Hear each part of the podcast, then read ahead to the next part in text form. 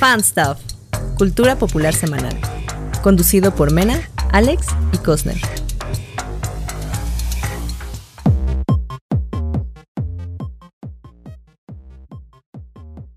Bienvenidos a un nuevo episodio de Fan Stuff, episodio... Siete. ¡Siete! ¡Siete! ¡Yay! ¡Yay! Ahí lo llevamos el 7. Siete, sabe contar el hermano. Es que ya llega un punto en el que ya no es el número, sino el amor porque lo haces. Es como cuando haces lagartijas, pues es mejor ya no ir contando. Tú nada más síguelas haciendo hasta que te canses. Eso está mal, ya lo sé, pero funciona. pero funciona. Ok, ok, ok. ok. Como comer cereal. Hasta que tu Como cuerpo comer se cereal. rinda. Sí, hasta que ya no sientas los hombros, en ese momento ya te sueltas. Dices, ah, hice un buen trabajo. Y, e hiciste cuatro, Cuando hiciste ¿no? solo Entonces, tres, ¿no? Cuando hiciste Ajá. tres o cuatro. Sí, perfecto, perfecto. ahí está, bueno, entonces episodio 7. Muchísimas gracias, Mena. Y ¿Episodio sí, por ahí- 7? Sí, de hecho, exactamente, justo iba a eso, que ahora como falló Alex, porque ahorita anda malito y le mandamos... ¿Qué le mandaremos? ¿Un abrazo? Sí lo podemos abrazar, ¿no? Pues sí podemos. Pero no muy pero yo fuerte. no, haría, Sí, mira. yo no haría presión. Exacto, yo no lo abrazaría Ah, sí, tampoco yo, yo muy no le fuerte. daría un abracito así. este. Una palmadita. Ah, palmaditas, palmaditas en el hombro. Yo soy muy imprudente, entonces son esas situaciones donde no sé si está bien o está mal que diga que tiene, entonces me ahorro ese, prefiero decir no que tiene. Pero además vamos a decir que no lo vamos a abrazar muy fuerte. Está Y- indispuesto. Hasta escucho como eso. Quién sabe, puede ser que lo tenga Alex o no. Pero bueno, ese sonido extraño que escucharon lo hizo precisamente aquí Luis, que viene directamente. Ah, pues también de Taberna Gamer. Entonces está cubriendo a alguien más de- del equipo de. Alex, del otro lado. En el negocio del frente. ¿Cómo estamos, Luis? Efectivamente, más o menos, más o menos como, como le hace Alex, es como de 3, 2, 1. Bienvenidos, aventureros de la taberna gamer. Hoy aquí tenemos a Eric Film. No, no es cierto, ¿cómo crees? Sí, es exactamente la a mi misma presentación. Cuando él le toca Un dirigir el saludote a mi programa, hermano, a, a mi hermano Alex. Alex Somers, este, pues bueno, colega mío en Taberna Gamer, ya llevamos ya dos años trabajando juntos, menos imagínate, ya, ya le conozco hasta el aroma del sudor. qué asco, güey. Qué fuerte. Sí, qué, qué fuerte, qué fuerte. Es que Mira, yo sí lo he abrazado cuando no está malito. Por suerte yo no los tengo que ver. Entonces no les tengo. No, no tengo el gusto de, de No, olerlos. de- descuida, ya, ya habrá, ya habrá tiempo, no te preocupes. Hoy porque este, pues mi cámara anda, anda fallando, entonces, pa- ¿para qué les arruinó su podcast? Soy un invitado. Muchas gracias a, a, a Erich por, por la cordial invitación que me hizo. Hace como 10 minutos me sacó de la cama, Sí. ando medio incapacitado, pero trabajo es trabajo. Entonces, este, pues aquí estamos, listos para hablar de lo que quieran. No, muchísimas gracias. Es que sí, fue muy repetido lo de Alex, de ay, no voy a poder grabar de plano. Aplicó la del meme, la de. Me siento muy. Amigos, no se va, no se va a lograr. no se logró. Pues de hecho, de hecho estoy viendo que, estoy notando que subió a redes sociales una foto en un bar ahí en, no estoy Ah. seguro de la ubicación. Tal, Hay un tal vez de cerveza en la mano. Quiero pensar y pensar bien de él, que simplemente en un bar. Lo cual es horrible para él, está pasando por un suplicio. Pero yo confío con que no se mintió y su foto no contradice lo que dijo primero. No lo sí, haría. no, no es cierto. Estoy, estoy, estoy No, bromeando. no, no. Estoy bromeando. Alex es una persona seria. Al 80%. Vamos viendo. Está muy bien, Alex. Pues bueno, te mandamos un saludo, Alex, de nuevo y espero que ya comprendas por qué cancelaron la que no era buena idea comérselas antes de que las quitaran. Uh, buenísimas, buenísimas, ¿eh? Yo No, sí pero- las probé, buenísimas. Pero daban Lo dice mientras come cereal de Minecraft. Uf, será el de Oh, Minecraft. es verdad, es verdad. Háblanos un poco de tu cereal. No puedo hacer eso. Es que no sé por qué muestro la caja. Tal vez somos un podcast, no un video podcast, pero tengo una caja de Minecraft de cereal. Esa no, bueno, voy a aprovechar para ir a las recomendaciones. Esta no es mi recomendación, pero realmente les digo que es de importación este cereal. Es del videojuego de Minecraft, hecho por Kellogg's. Y no tiene mucho sentido que lo hayan hecho porque son Lucky Charms sabor canela. Esa es mi re- mini reseña al respecto. Bueno, pero, la caja está bonita. Yo, yo que la puedo ver, la caja está bonita. Se ve verdecita y todo con la cara de un... ¿Cómo se llaman? ¿Creepers? Creo que se llaman. Es que Alex es el creo experto que sí, creo que videojuegos. sí. Sí, sí, sí. Tu cereal de niño Sí, es, rata. es el niño rata, exacto, el niño rata. Sí, mucho. Ya sé que no comes cereal, Mena, pero a ti sí te compraría tu caja de choco... ¿Cómo era? ¿El, el conde chocula? Uy, sí. Nada más por la caja para que la guardes. Sí, luego sacan. Para que la Hay versiones locochonas en Halloween Uf. que, que sí quisiera tener, pero pues no. No lo vale. Bueno, va. Entonces vámonos a recomendaciones. Si quieres empezamos con el invitado. ¿Qué, qué recomendación tienes, invitado Luis? Recomendaciones. Bueno, número uno, eh, siempre estén pendientes de los mensajes de algún, de algún conocido que, que, les diga, güey, te necesito en un podcast, ya. O sea, ponte chancla. Siempre hay que estar pendiente, hay que ser profesionales y atender la solicitud de, de, mi, de mi queridísimo primo, primo hermano, amigo, colega, camarada, para, para, para estar aquí, ¿no? Para estar aquí. O sea, ya revelaste, revelaste el nepotismo porque ya dijiste que somos primos. no, este. de hecho, no. De hecho, tú sabes perfectamente que no lo somos. Está muy Bueno, sí, hay toda una historia ahí, pero sí somos primos. Exacto.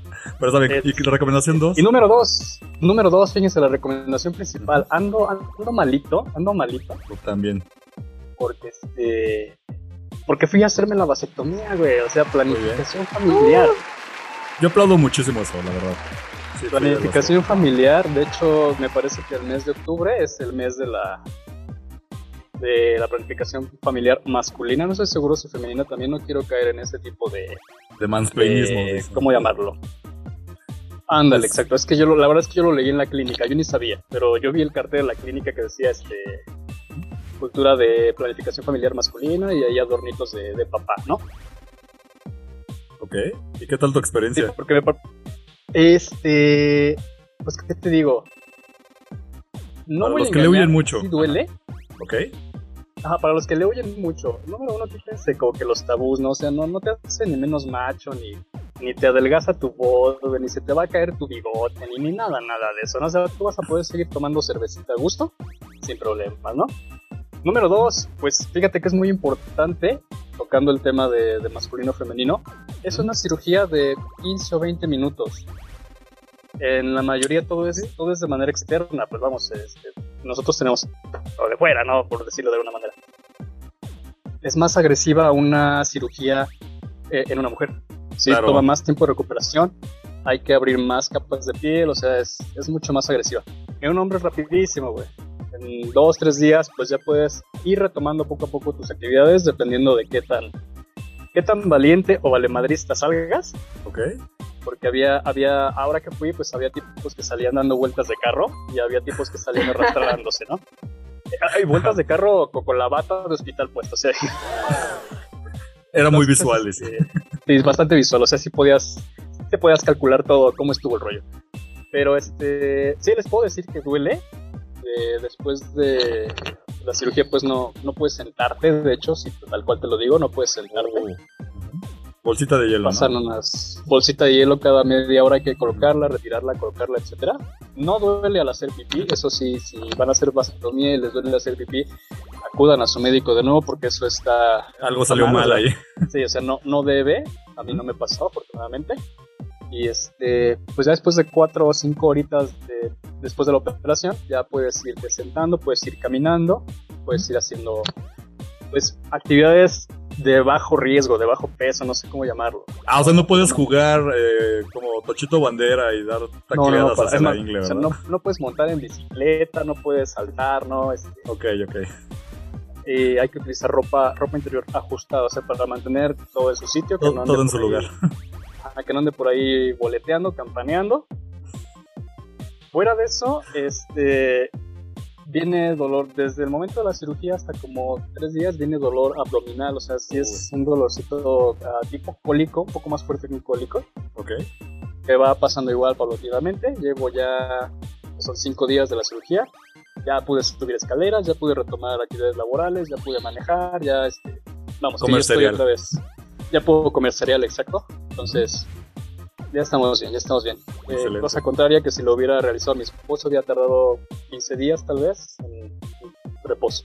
Como de 15 a 20 días, tengo entendido. Más o menos. Entonces, un trenzado de sí, sí.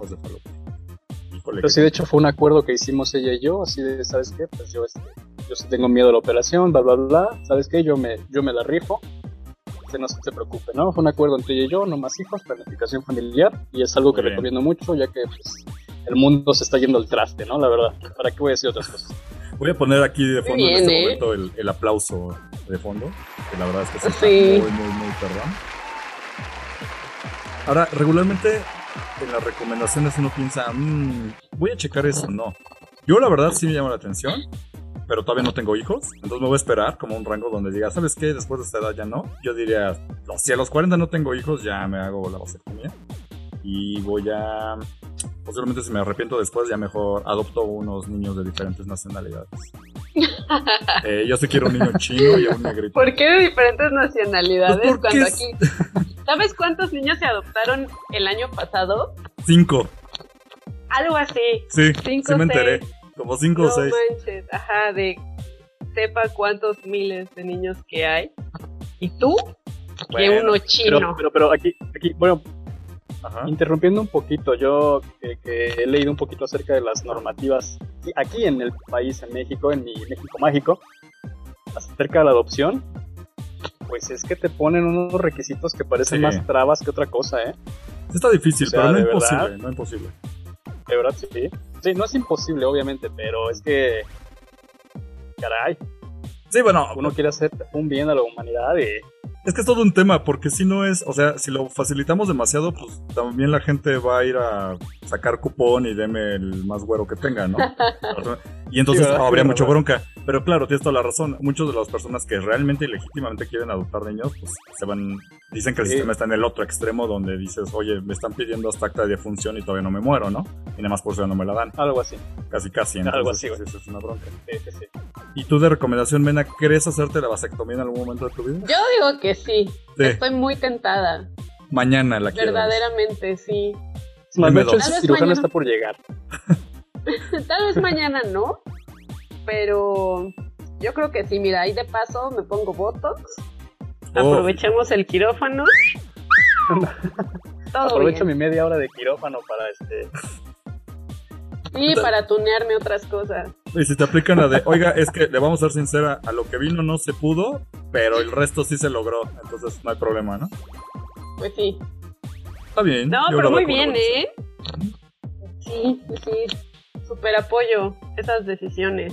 Porque, o sea, deja tú la, que Sí, sí. la cirugía para mujeres sea más invasiva, ¿no? Como que otros métodos anticonceptivos también son bien pinches agresivos para nosotras, Sí, claro. ¿no? toda la, la hormona y tal, entonces, pues, qué chido que si haya hombres conscientes y pues nada.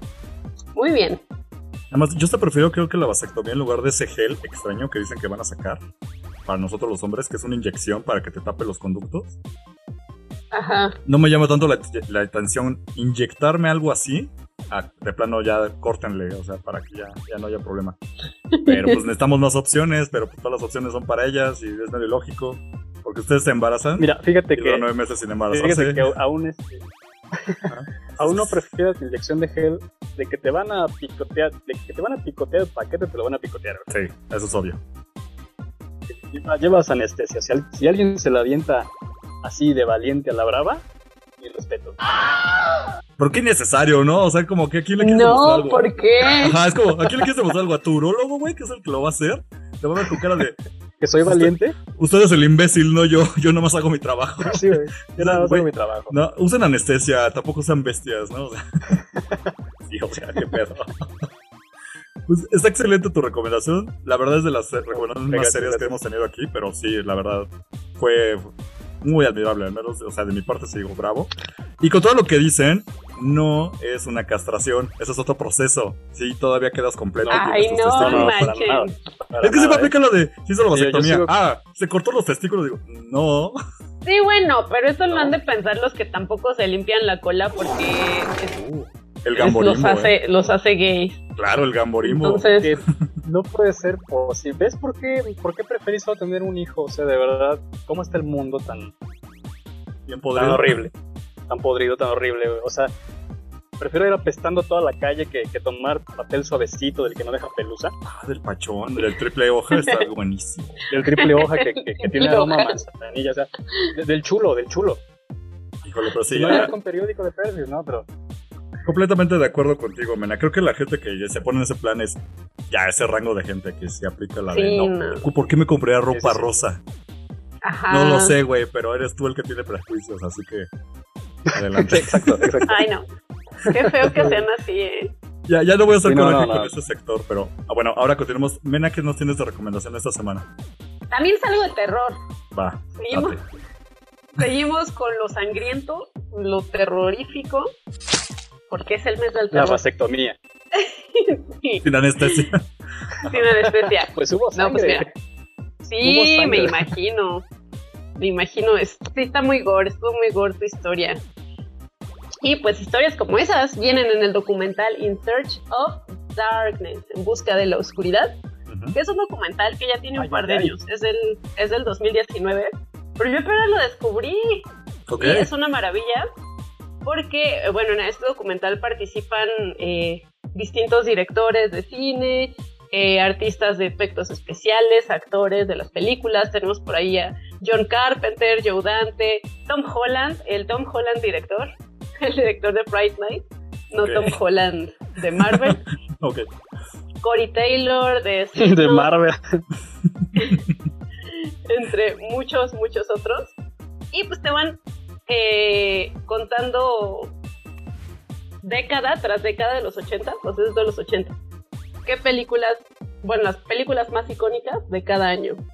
Entonces por ahí pues tienes desde A ok, Nightmare on Elm Street, eh, Killer Clowns from Outer Space, Uf, clásica. Evil Dead, todos los clásicos ochenteros. sí, sí. Y, es- ajá, y está buenísimo, dura cuatro horas. Y no lo sentí, se me fue como agua. Me parece que hay dos partes. No he visto la segunda parte. Y ahorita están haciendo un tipo eh, como recaudación, como eh, fundraising, Ajá, ok. para poder producir la tercera parte. Oh, ok, ok. Entonces, está súper bueno. Sí, lo recomiendo muchísimo porque hubo varias películas que yo no he visto. De hecho, una que ya acabo de ver que se llama Fade to Black, que no sé si, si la topan ustedes. ¿Sí?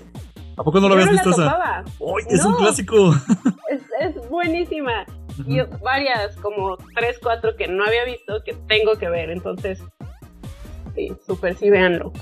Pregunta. Cuatro horas, cuatro horas, ¿qué, qué les quita? Ah, bueno, pero digamos, ¿va por episodios o son cuatro horas seguidas? No, no, no, son cuatro horas seguidas. Digo, lo Ay. puedes ver por partes, ¿no? Híjole, es que a mí sí me gusta empezar y terminar, pero cuatro horas sí es una buena exigencia. Pero bueno, ya son mames míos, ¿no? Ahora, yo tengo Sí. una duda. Sí, sí, sí. ¿Hablan de mi mejor y favorita película de los ochentas, Pesadilla en la calle del infierno? Elm Street. Y Uf, Elm ya, Street, ya me tiene ahí. Ya me tiene ahí. sí, además de una, porque en los, pues, toda la década de los 80, Sí. ¿cuántas salieron? Tres. De no, los no, son, 80s, son más, ¿no? O sea, son hasta siete películas, pero en los ochentas nada más fueron Ah, como sí, las primeras 80s. tres. Ya en Sí. los noventas se atascaron con las otras seis diferentes, Ajá. hasta la de Jason. Órale. Entonces esas sí. tres, pues aquí están. Está hasta la película del Byra. Sí, lo que está viendo Eh. sale Cassandra Peterson, ¿no? Ajá, Es la onda esa mujer, me cae re bien. la amo. Sí, sí, hay muchos, también hay por ahí influencers que se dedican también a, a reviews de cine de terror. Entonces tienes muchas opiniones, está muy, muy, muy chido. Oh, ¿y ¿se invitaron a George Carpenter? Sí, Hablar de, habla- déjame adivinar, de The Thing o de Halloween. O ambas. de ambas. Sí, claro. ambas. Claro, tenía que salir. Híjole, hay que aprovechar sí, sí. muchísimo a ese señor. Ya. Póngale una cobijita porque nos tiene todavía. es que sí, ya tiene Sí, sus por- por buenos favor, años. No, sí. A ver cómo nos va, pero qué bueno que todavía puedan aprovechar para estar entrevistando a Carpenter. No, creo que, ya- creo que ya me lo vendiste, ¿eh? Porque sí veo cositas aquí que digo, esto me encanta del terror. Ajá. Alex O sea, tenemos Ajá. todo, o sea, que clase, a ver, dime peli 80 de terror, la que quieras, ahí está. Me puedo ir por las básicas. O sea, seguramente hablan de Viernes 13. Eh, Ah. Van a hablar, obviamente, de Halloween, ya dijimos. La masacre de Texas. Yep. La masacre de Texas es de los 70, me parece. Ok, ¿consideran Jaws eh, película de terror? Sí, y también está. Es Tenemos decir, esas Basket Case, ringo, ¿no? ajá, Basket Case, The Thing. Híjole, Es que sí son bastantes. estaba zorro, viendo. o sea, imagínate, década Sí, sí, por década. Ok, pero ¿hasta dónde Digo, por década, año por año, perdón. Ok, ¿cubren todos los 80s o se Todos quedan los como 80, de 80 a 89? Vamos a ponerlo así. 89, ajá. Y la segunda, o sea, toda la serie va a ser en los 80. Ok, O sea, yo pensé que, ah, igual la segunda parte es los 90 y la tercera parte de los 2000. No, todo va a ser de los 80. O sea, no Que, está pues, mal, Es que pero quitan a Scream. Quitan a Scream, pero, híjole, es que los 80 tuvo tanto. Fue, fue el gran, la Sí, es, gran... que, es que fíjate que interrumpiendo un poquito, Date, date. sí fue la fue la, la mejor época para el cine de terror. Ujú. O sea, a mí, a mí personalmente no este el terror, películas de terror modernas, así este es que no me dan miedo, o sea, de verdad me causan más risa. Pasa mucho eso. Bueno, también Killer Clowns from Outer Space. O o Basket Case. No, Basket Case no es buenísima. Ajá. Es como el tumorcito Pero- que tengo ahorita en la barriga por tanta azúcar. Así con carita y me habla. Y tiene una garrita y rasguña gente. Ándale. Sí. Qué adorable. Es que luego yo defino como que el terror sí había como en épocas. Entonces yo siempre he visto que la mejor de época sí es como los ochentas. Si la comparamos incluso con las películas de en blanco y negro, con Bela Lugosi. Pues es la era de. Ajá, es la era de plata del cine de terror, ¿no? La era dorada, pues sí, son justo Sí, los clásicos de Universal, Sí, exactamente. eh, Hammer, Ajá. Ay, luego Hammer tuvimos Film está bien pitero. Hammer Films. Ah, ¿cómo pitero? Está, está ñero, está ñero. O sea, es Christopher Lee. Drácula. Christopher Lee as Drácula. Señorón Drácula. Peter que Cushing me como Van chupe, Helsing. que Oh, me wow. chupe todo lo que. Ajá. Peter Cushing. No me puedes decir que Todo. está pitero. No, pero rifó más en Star Wars que haciendo la de Van Helsing. Igual, Christopher Lee de, de Conde Doku se rifaba Ay, más que de, Ay, de rifó Drácula. más de conde. No, no, no. Híjole, que a Tal vez en un de debate. Saruman. Tal vez de Saruman se rifó. Sí, no, pero- no, es que, es que- es que van a entrar en un debate bastante fuerte. Decir, Digo, Bela por mí no bronca, hago palomitas. Ah, mira, ándale, tú vas a aplicar la del meme de, de Michael Jackson comiendo palomitas. Pero, híjole, yo soy, perdón, yo soy yo- Drácula Bela Lugosi. Sin Bela Sí. Lugosi. Sí, la verdad. es que es el clásico. No, está bien. Es que, mira, sí es el clásico, pero siento que no daba mucho de... O sea, en su momento sí, ¿no? Icónico, pero solo eran sus manitas y su mirada. Como que no, no exploraba su Solo talento era eso. actoral. No, bueno. Sí, sí, solo era eso. Y Christopher Lee ya le metió más acá su, su clase Sangre, británica. senos. Ay, no sé. Con Drácula. Los dos me gustan. Estaba bien de ficheras, no. la neta. Poquito. Ok, Pero es que ah, bien bonito como, no sé. que sí pelearlos. Yo El mejor fan. Drácula fue el señor Burns. En ese episodio de especial de Halloween de Los Simpsons, donde salía con su cabello pachón así, haciendo la del Drácula de Bram Stoker. ¿te De? Gary Oldman. Exactamente. Ese es el ombligo. Ah, exacto. El Drácula de Gary Oldman también es algo, ¿eh? El, el señor Burns lo dejó clarísimo. No, es que Drácula es bien Lo de- lo dejó sensual, yo no claro puedo. Para todos. para todos. Pero bueno, entonces aquí nada más entran en los 80 documental de Pues 4 que de horas. hecho, ajá.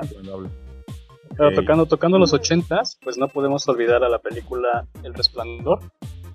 Ah, Uy, también, The por supuesto. Justamente, justamente en 1980, me parece que en diciembre. Digo, yo todavía no nacía, pero Sí, yo. una muy buena película, de verdad. Pues, al filo, sí, cierto, de los 80 haber olvidado el resplandor. Sí, Supongo los 80. la cubren entonces también ahí, ¿no, Mena? Sí, sí, sí. Ok. Sí, sí, sí. ¿Vas a recomendar la segunda parte si es que se pone bueno? Si es que se pone Oh, buena. Obviamente. Pues, Ok, ok. sí, yo, yo me animo a decir que sí. Tiene razón, sí, sí me animo. Sí me animo. Mira, yo, yo voy a ver ese documental mientras me hago las Ujú. vasectomía. ¿Sale? Para aplicar entonces las dos recomendaciones. Y vean Ya que sí quedaste. les hago caso. Que sí Va. les hago caso. eh. Perfecto. Pues miren, ok, mi recomendación está... Sí, porque este. Ajá, pero échale. No, no, no. Ok, bueno, a lo que voy. Mi recomendación es más simple, por eso la quiero aventar ahorita. Y si quieren, ya cotorremos, porque yo de recomendación tengo el especial de Halloween de Star Wars de Lego. ¡Qué lindo! Te- a ver, jale. les voy a explicar por qué.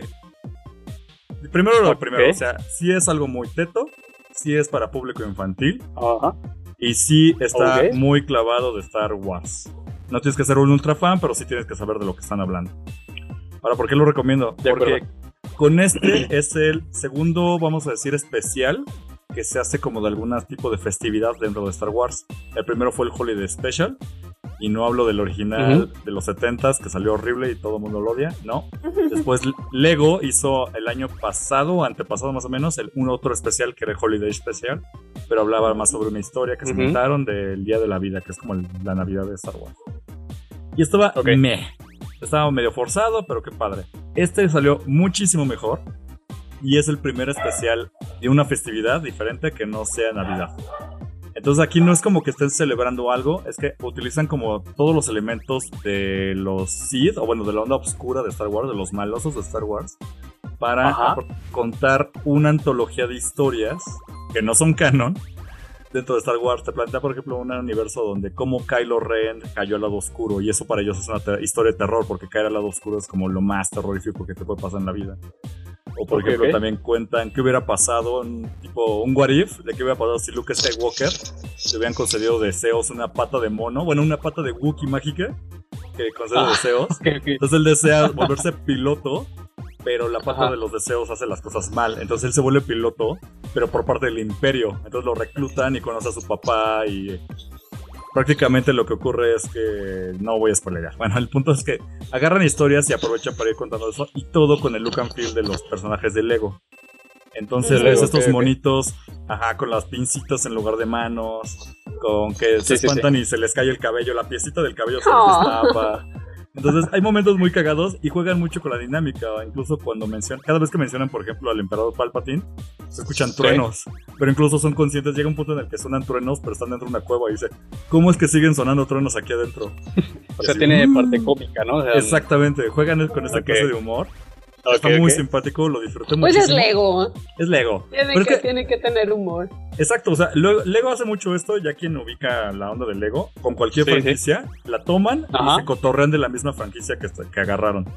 Sí, sí, tanto, tanto filmes como también Como hasta videojuegos. Igual. Ajá. Sí, muy, muy buenos, muy buenos. Entonces aquí hacen algo nuevo que no existe en Star Wars, pero sigue como en ese tono, por lo que los muy muy fans y digan eso no es canon, no se preocupen, nada de lo que hace Lego es canon. Es un puro cotorreo y le sale bien padre, pero sí Ajá. respeta muchísimo los elementos que usa, o sea, no hace No, cosas. y entonces mi ship del Joker y Batman. De Batman Lego. No, no, no es ¿Cómo canon. que no lo es siento, canon? Eso no, No, pasa. Tal vez algún un día lo sueño, sea, Eso fue un sueño de, de Bruce Wayne.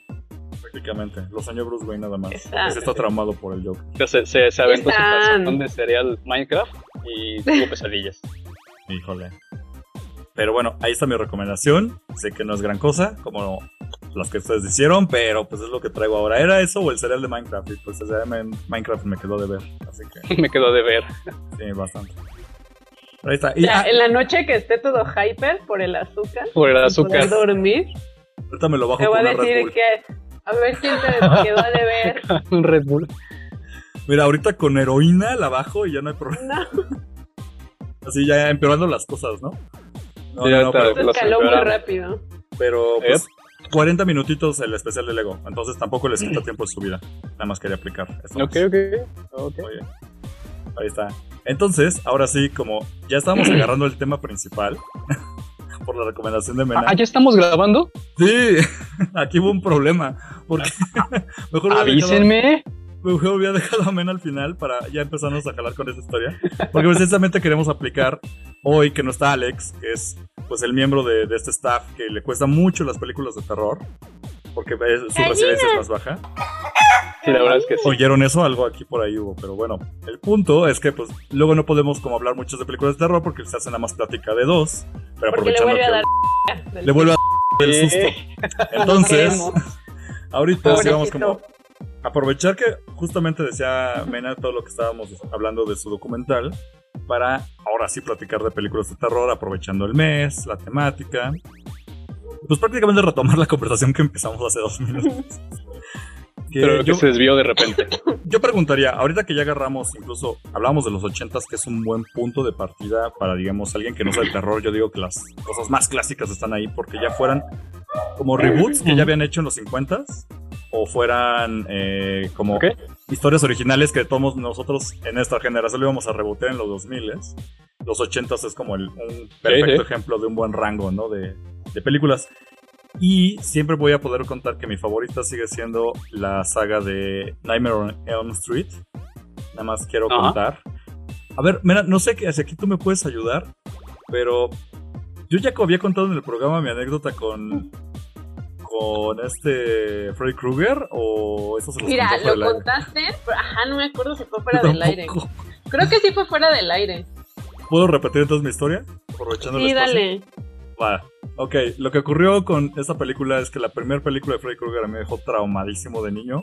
Porque mientras otros se espantaban con eso, el payaso, o les daba miedo el exorcista, yo cuando vi Elm Street. O sea, cuando lo ves ahorita ya con tiempo, te das cuenta que nada más son cuatro muertes en toda la película. Cuatro muertes. Ok. Que a un Pero qué rango de. muertes. Exacto, pero un rango de películas de terror pues era chafísima, pero qué muertes había. Y una escena que me dejó traumadísimo fue precisamente donde muere Johnny Depp, que para quien no sepa, Capitán Sparrow, el actor, salía por primera vez haciendo la de chava- chamaquito ahí en esta película de Elm Street. Y él es el que muere cuando está dormido en su cama y se queda pues jetón. Entonces abre la cama del centro y él cae. Y nada más se escucha como un grito y empieza a salir un geyser de sangre. Y choca hasta el techo y empieza a embarrar todo. Esa muerte me dejó todo entramado de niño. Que yo cuando me iba a dormir. Mira, incluso lo puedo decir así. Yo estoy seguro que fueron por lo menos dos años de mi vida. Que yo no dormía en el centro de las Sigue. camas. Sigues durmiendo en la orillita de seguro. A veces sí, ¿eh? Y de hecho aprendí a ser muy bueno. Yo no soy de esos que se desparraman en la cama a lo largo. Si a mí me dejas en una orilla, en un catre, yo no tengo bronca y no me caigo. Porque duermo muy bien en la orilla. Y aprendí a dormir en la orilla porque de niño. Y sí me llegué a caer varias veces. Pero yo... Pero en la orilla se te sale el pie y te jala el monstruo. Eso Ah, no es que siempre he tenido camas o que no tienen base o que son bases Ajá. cerradas. Entonces nunca puedo meter cosas debajo de las camas. Yo nunca he tenido ese privilegio. Ah, ya. Exacto, o sea, No, no, nada me fíjate, puede arrasar fíjate que, que, que además el entrenamiento, el entrenamiento que tuvo Eric de niño para aprender a dormir a la orilla de la cama tiene dos funciones. La primera es poder dormir acompañado, ya sea en una, en una fiesta o algo así, y poder dejar, perdón, espacio a las demás personas sin incomodar, sin patear, sin dar caratazo. Y la segunda es que si se pone demasiado burro con el alcohol, sabe bajar el piecito de la cama para hacer tierra Claro, y que no tierra. comience a volar como alfombra voladora. Eso es muy cierto. Es un dos en uno, gracias. Gracias Freddy Krueger por enseñar esta, eh, por, por estas bases desde del borracho este catrero. Y yo doy mi vida, cambió, cambió mi vida por completo. Ahora soy una- un mejor borracho catrero de lo que pude haber sido si no hubiera sido por Freddy Krueger. Fue de manera indirecta, pero Por Freddy Krueger, cómo, exacto. cómo impactó mi vida. Entonces, ahora, como con ese ejemplo que les puse, Yep. ¿cuál dirían que es su película favorita? Bueno, ya, fuera de los ochentas incluso si quieren. A ver, vale, dale, dale pues, dale pues. ¿A quién le decimos? ¿A Mena primero? ¿Quién, quién? Bueno, va. Sí, sí, Tú, sí. Mena, tú Primero. Yo. Bueno, o sea, como trauma, trauma como tú tuviste, yo, eh, pues varios, varios, varios trauma, porque mis papás eran muy fans del cine de terror. Entonces, desde bebé, a mí me tenían viendo pelis de terror. Eh, entonces, sí, crecí con mucho trauma. Eso, eso a mí sí me afectó mucho. Hasta la fecha me dan miedo los payasos. Eh, sobre todo, pues como a muchos, la escena de la regadera. También tenía que tapar la coladera cuando me bañaba. Este. Me, da, me daba miedo lavarme, o sea, lavarme la cara en el lavabo y no ver lo que pasaba. Sentía que iba a ser sangre. Tú aplicabas Eh, la de cuando te echabas el jabón, echar la cabeza hacia atrás para que no te fuera a caer en los ojos porque los tenías que tener sí, abiertos. sí, los tenías que tener. Exacto. Sí, no podías, no puedes cerrar los ojos en la regadera. Para que empezara a salir un globo inflándose de la coladera, ¿no? Eso es Ah, clásico. no, qué horrible. Eh, ese fue el más grande, creo. Y Destino Final. Destino Final hizo que me diera miedo todo. O sea, sentía que igual al bañarme me iba a resbalar y me iba a matar la botella de shampoo. O que salía de mi casa y me iba a caer, ya sabes, un espectacular encima. Y así viví muchos años de mi infancia, adolescencia, eh, pensando que la muerte estaba detrás de mí en cada momento. Y ya, creo que son como, ah, cementerio de mascotas, amigos, cementerio de mascotas. La original. Sí, ok. Wow, Ajá. la original. Sí, ta- también. O sea, la Eh. idea de voy a enterrar un hámster y va a venir por mí en forma de zombie loco. Ah, ajá. De hecho, es un sueño frecuente que tengo, que en mis mascotas que ya murieron, sueño que regresan como zombies. Y, o sea, no me da miedo, ¿no? Yo como que estoy muy feliz de que volvieron. Y todo se va al carajo, siempre. Como, Eh, como los papás del niño, claro, estaban felices cuando Sí. lo vieron. No, no duraron así de, oye, no estábamos, no, yo lo voy a amar y lo beso y lo amo. Y Y cementerio me muerde el cachete, ¿no? Me muerde el cachete. Sí. Y la escena cuando atropellan al morrito también me, me marcó de por vida. No, de hecho no fue la peli, fue el libro. Cuando leí el libro, porque es muy... En la peli no se ve, o sea, lo atropella el camión y ya, ¿no? Pero Sí. pues en el libro sí está súper descriptivo todo. Y se le vio el cerebro en el asfalto. Sí, el niño es una masa ahí de carne. Y Oh, por sí, Dios. entonces me, me traumó, pero ese Pobrecillo. fue el libro. Pero no son mis películas favoritas. Mi película favorita de terror de todos los tiempos es Evil Dead, eh, pues la 2. No, la primera me gusta mucho, pero ya el remake, en donde Ash ya es un Ash Williams. imbécil, cuando ya es el Ash Williams, eh, uf, la amo. Es, no de terror, es mi película favorita Ever. en el universo, sí, ever. O sea, con toda la escena de, de- de la bruja en el sótano y. Es que había una que me cantaba. Sí, creo que sí era la 2, ¿no? Porque en la 1 no hay nada de este Ash. En donde él solito está actuando y ya su mano está poseída y se empieza a romper como platos en la cabeza. y- Ajá, Y, que actúa que lo jala, su propia mano lo jala hacia adelante. ajá. Eso se me hace como increíble de güey. Lo hizo él solo. Hasta su pirueta Sí. en Mortal hacia el frente.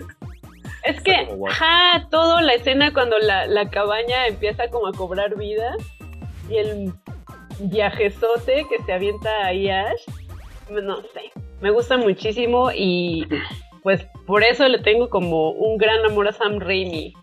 Y ahorita estoy bien, bien emocionada de ver Doctor Strange porque es de Sam Raimi. Quiero, quiero ver si va a ser Bruce Campbell su cameíto por ahí. Eso explica por qué te gusta el Spider-Man de Toby. ¡Claro! ¡Es Sam Raimi! No, sí, Yo sí, amo Rafa. a Sam Raimi. Mira, aquí tengo a mi Ash, mi Ashito. Tienes hasta el Funko de Ash, ok. Sí, Sí, aquí No, está sí se siempre a mi lado. eres muy Y fan. allá tengo mis posters de Evil. Sí, amo Evil Dead.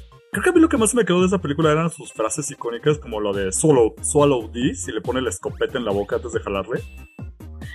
O Clatu Sí. Guarada Nicto, pero lo hice con estornudo al final. Es un tarado. Y no sé si ya vieron la serie. Ash Sí, vs. Evil la, em- la empecé a ver, pero ya no la terminé. Ay, sí, termínala. De Lo plano. amo Ya, te- demasiado. ya acabó la serie, ¿no? O sea, él ya se retiró Ya. como forever del personaje. Ya. Y bueno, regresó en un videojuego. Creo que todavía no sale el videojuego. Y él va a hacer, Va, va a obviamente, volver la voz. en forma de fichas algún día. Forma Ajá. de fichas. Y pues Pero sí, esa. De hecho, Ah. ex- excelente respuesta, ¿eh? Porque sí dice referencias que... Bueno, así de rápido para que no se me quede, porque me encanta meterme de mi cuchara. Ahorita que mencionaste Destino Final, durante muchísimo tiempo le tuve miedo a las podadoras. Aquí luego en estas que tienen como un palito que va girando y va cortando el pasto, porque te avientan bueno, cosas. Bueno, Ajá. le conocen como Mosco, Ándale, exactamente como esa máquina extraña. pero su nombre es, es des- desbrozadora, me parece que es el nombre. Yo jamás paso junto a esas cosas, güey. Porque algo que me Porque te va a enseñó... arrojar algo, ¿no? Algo que me enseñó Destino Final es que aunque no sea el mismo tipo de podadora, si agarra una piedrita y te la avienta a la cara, Sí. ahí Sí, quedaste. sí, sí, la güey. avienta, ¿eh? Ahí quedaste. Entonces, Mm. nada más quería mencionar. A eso. veces no tanto, pero, pero sí es un buen golpe. Díselo a la, a la que murió en Destino Final. Ya no puede responder tus mensajes porque murió por una piedra. Tiene razón, habrá que buscar las esferas del dragón. Y tú, Luis, entonces, ¿cuál es como que lo que más te dejó, que más te gusta así marcado de, de onda de terror? Marcado. bueno, fíjate que de pequeño, muy, muy pequeño, no sé, cuatro o cinco años, este, la película que me hacía correr abajo de la cama eh, fue Chucky 2. Ok. Chucky ¿Por- el muñeco por diabólico, qué en la especial la segunda dos? parte.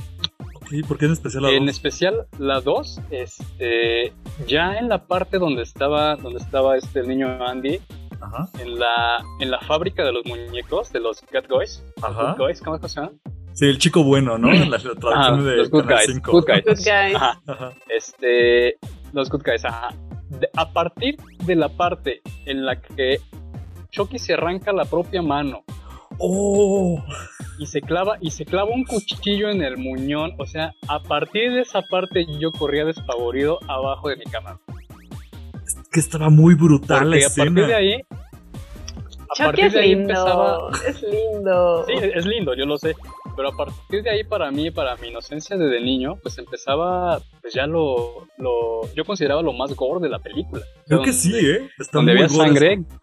Vamos, que, que, que después Chucky termina con las piernas amputadas, arrastrándose con el puño Eh. sobre un carrito. Este, le cosen partes de más muñecos, luego le arrojan plástico hirviendo, le explota la cabeza, o sea. A mí me daba de asquito. sensación de gore, güey. Ajá, aparte de que me daba asquito, pues, mira, era, era tan, tan loca mi, mi experiencia que yo corría, me escondía atrás de un sillón, pero como seguía escuchando, en mi cabecita de niño veía las imágenes que ya había visto tipo trauma y corría abajo de la cama. Segundos después de estar debajo de la cama decía, vértebra, güey, aquí abajo está Chucky. Y me salí otra vez atrás del sillón. O sea, era, era dramático para mí en ese entonces. Ya cuando crecí, pues como que entendí, diferencié fantasía, realidad, etcétera, etcétera. Y pues ya me animé a ver, a ver Chucky 2 sin, sin Ah. correr, sin chuparme el dedo, sin orinarme. Y a partir de ahí, a partir de ahí me comienzo a volver como Mm. un, si bien no un fan o un amante, sí le encontré mucho el gusto a las películas de terror. Entonces ya abrí mi horizonte, digo, dejé Chucky ahí guardadita y abrí mi horizonte hacia, hacia Freddy Krueger, hacia Jason Borges, hacia Resplandor, este, vamos, un mundo de películas principalmente ochenteras. Y llegué a una película que a la fecha sigue siendo mi favorita ¿Cuál? porque aún la veo y, y, híjole, de repente miro la televisión cuando tiene estática y como que me hace recordar esas mañanitas. Ah, ya sabemos. ¿Ya saben cuál es? Yo todavía no, lo sigo pensando, pero ¿No? ya dilo, ya dilo, yo no, yo no voy a regalar, a ver, ¿No? tranquilo. Poltergeist. De plano. Poltergeist o Juegos Diabólicos, como se le bellísima. conoce por aquí. Sí. Esa película a la fecha me gusta mucho, o sea, me gusta el, el ambiente como te maneja prácticamente lo que toda escuela primaria del país tiene hoy en día, güey. Fue construida sobre un cementerio, güey, y nadie quita esa idea. Un cementerio indio, claro. Clásico. Ah, entonces, vamos, que, que la, la historia pues tiene, tiene por ahí esa, esa leyenda que termina siendo cierta. Es una película que a la fecha me gusta muchísimo, ¿eh? Me, me gusta el reparto, los actores buenísimos. Por ahí hay curiosidades acerca de los, de los actores. Hay curiosidades que pasaron después de la película, lo cual también La es niña sí muy se murió. interesante. Ajá, Ay, exactamente. hay hasta teorías de conspiración Este- de que la niña ahí tiene tuvo que ver con el Pizzagate y así. Really, y por eso ahí le De dieron, verdad. le dieron para sus Por a- piñas.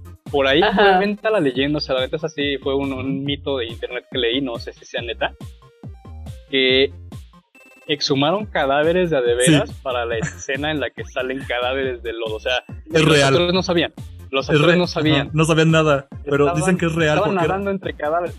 Ajá. porque decían que, o sea, bueno, creo que hubo una entrevista donde decían que sí fue real, pero porque literalmente Ajá. les salía más barato conseguir cadáveres Sí.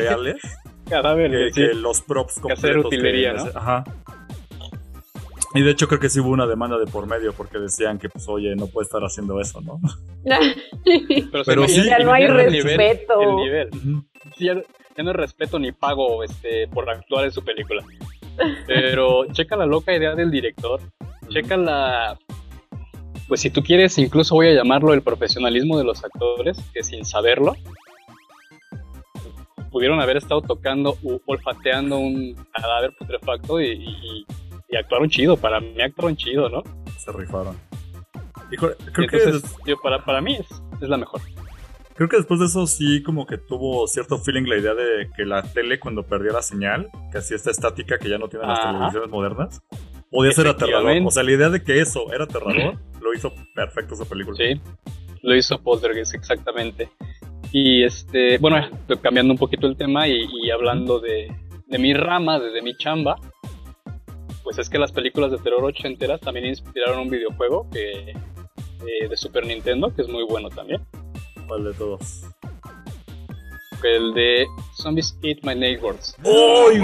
Buenísimo. Lástima por el remake, que salió bien malo. Yo- sí, sí, el remake fue muy malo, lástima.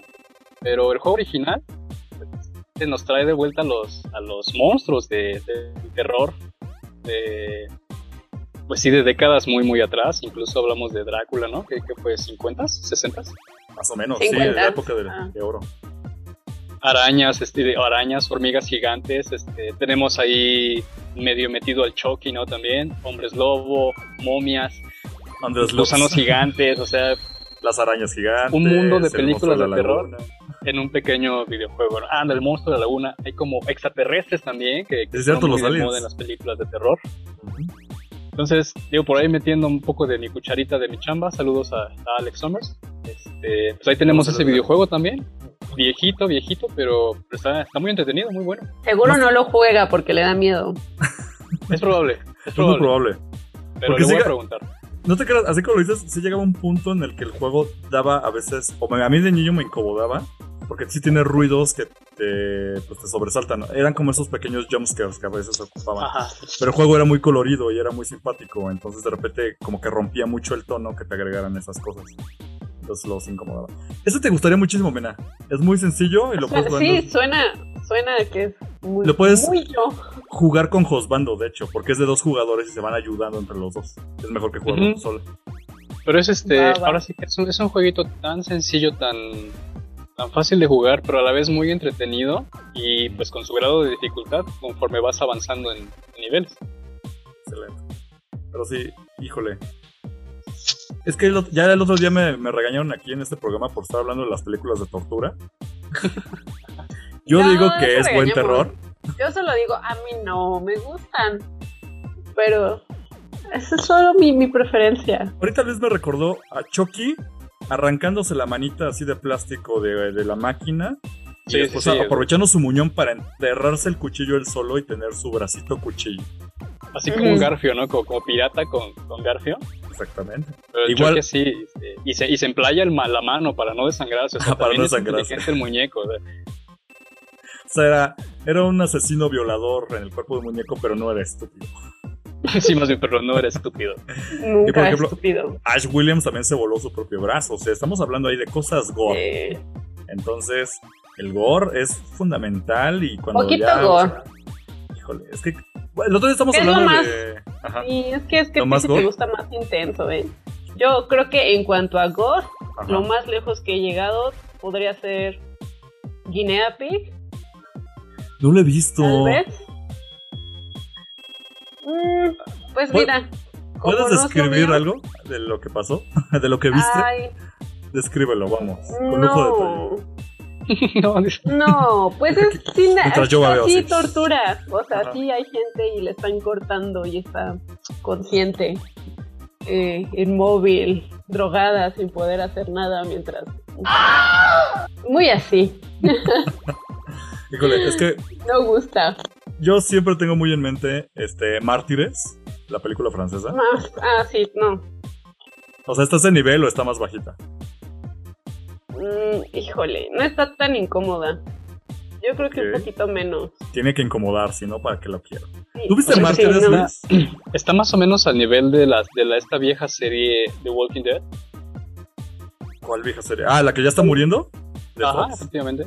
Que es como que, o sea, los agarraban vivos, se veía como el zombie le mordía el cuello y le arrancaba membranas y venas mientras el tipo gritaba de dolor. Más o menos Pero por ahí va la no no, nada, lo que no. pasa es que son zombies, ¿no? Y estamos acostumbrados a ver zombies comiéndose gente. Pero Pero cuando es, que, es, pero es que gente, también, también, por ejemplo, en la primera temporada, recuerdo, no estoy seguro, que el hermano de Daryl se corta su propia mano porque lo dejan esposado. Lo dejan esposado. ajá.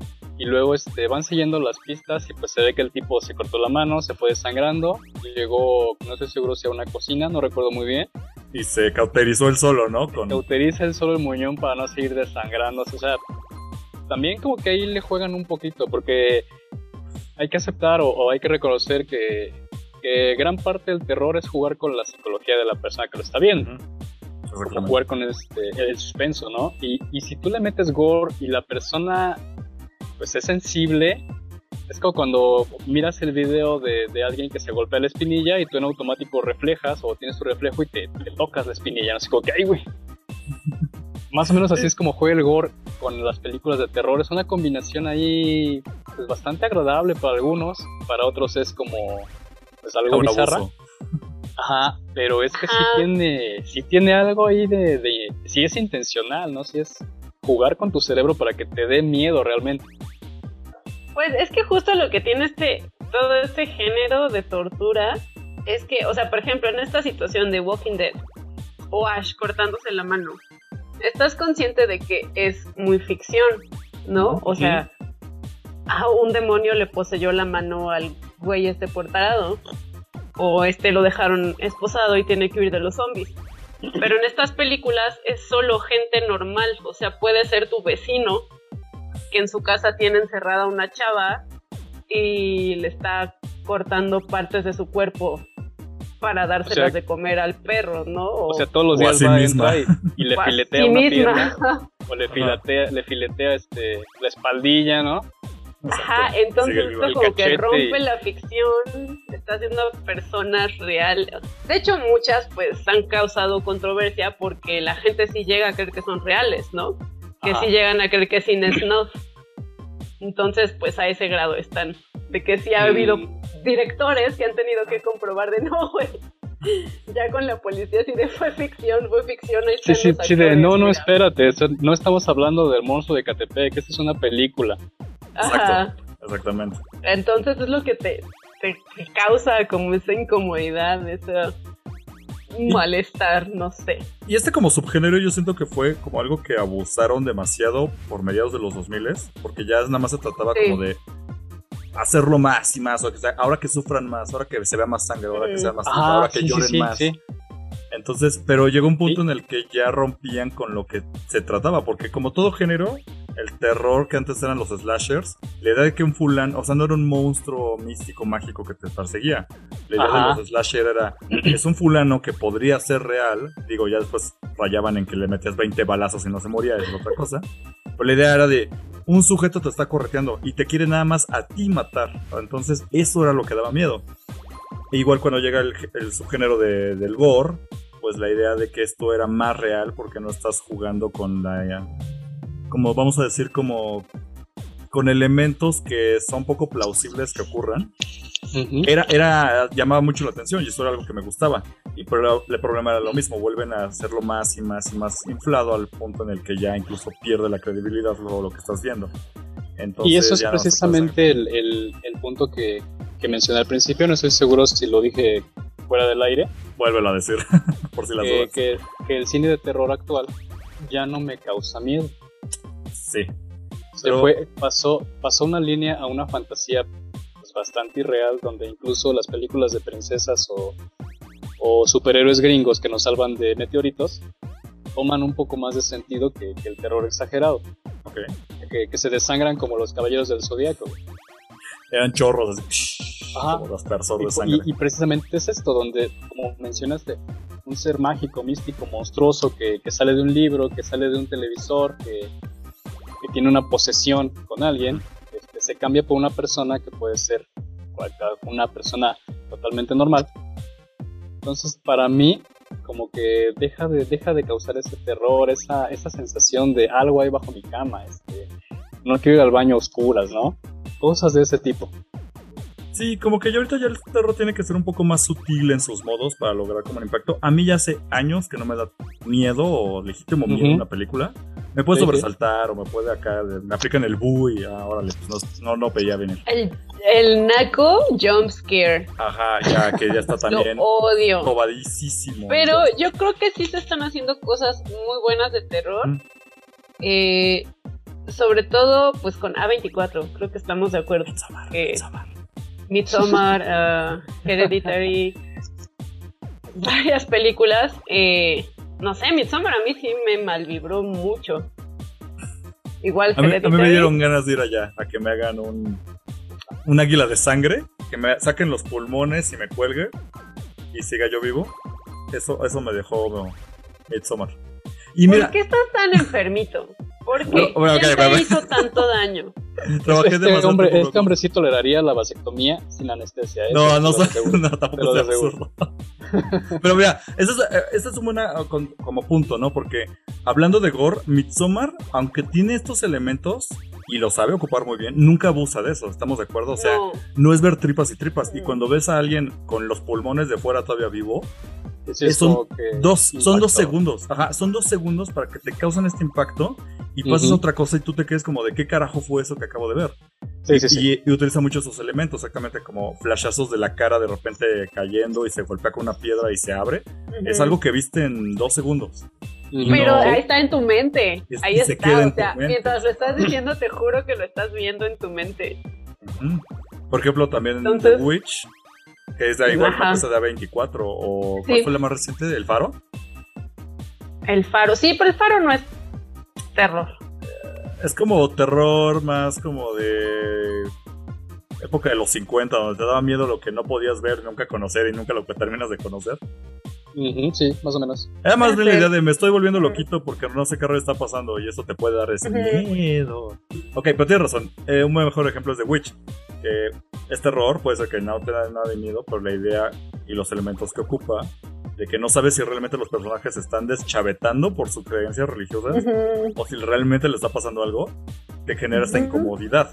Y eso es precisamente un buen terror. No tiene que sacar elementos a cada rato, no tiene que haber sangre cada 10 Ah, minutos para lograr la atmósfera. exacto. Entonces sí, yo creo que eh, pues sí, igual no, no te dejan. Bueno, quién sabe, a mí sí me dejaron sin dormir el día que las vi. ¿Sí te robaron el sueño, de verdad? sí Es que Midsommar sí está bien mal vibrante, güey. sí. Pero, pero para robarte el sueño así, tal cual. Sí, de hecho en el cine sí hubo un momento que me estaba empezando a sentir mal físicamente. Vaya. Como to- todo este juego de la música, los violines con las imágenes así súper Ah. viajadas de las flores respirando, la tensión. No, sí, sí, a mí sí me afectó. Hereditary también. También fue una película que ah, el día que, que la vi sí estaba en la noche en mi cama viendo el techo de... What No, duermo. No, duermo. Payaso, Payaso come. me come. Ella eso me come. Y no por miedo, ajá. Y no, no, o sea, no tenía miedo de que hubiera un culto en mi familia, ¿no? Pero Salieron un encuerado en tu cocina, y ¿no? salían co- sí, o sea, y no sabes el terror que le tengo ahora a la gente encuerada por estas dos películas. Híjole.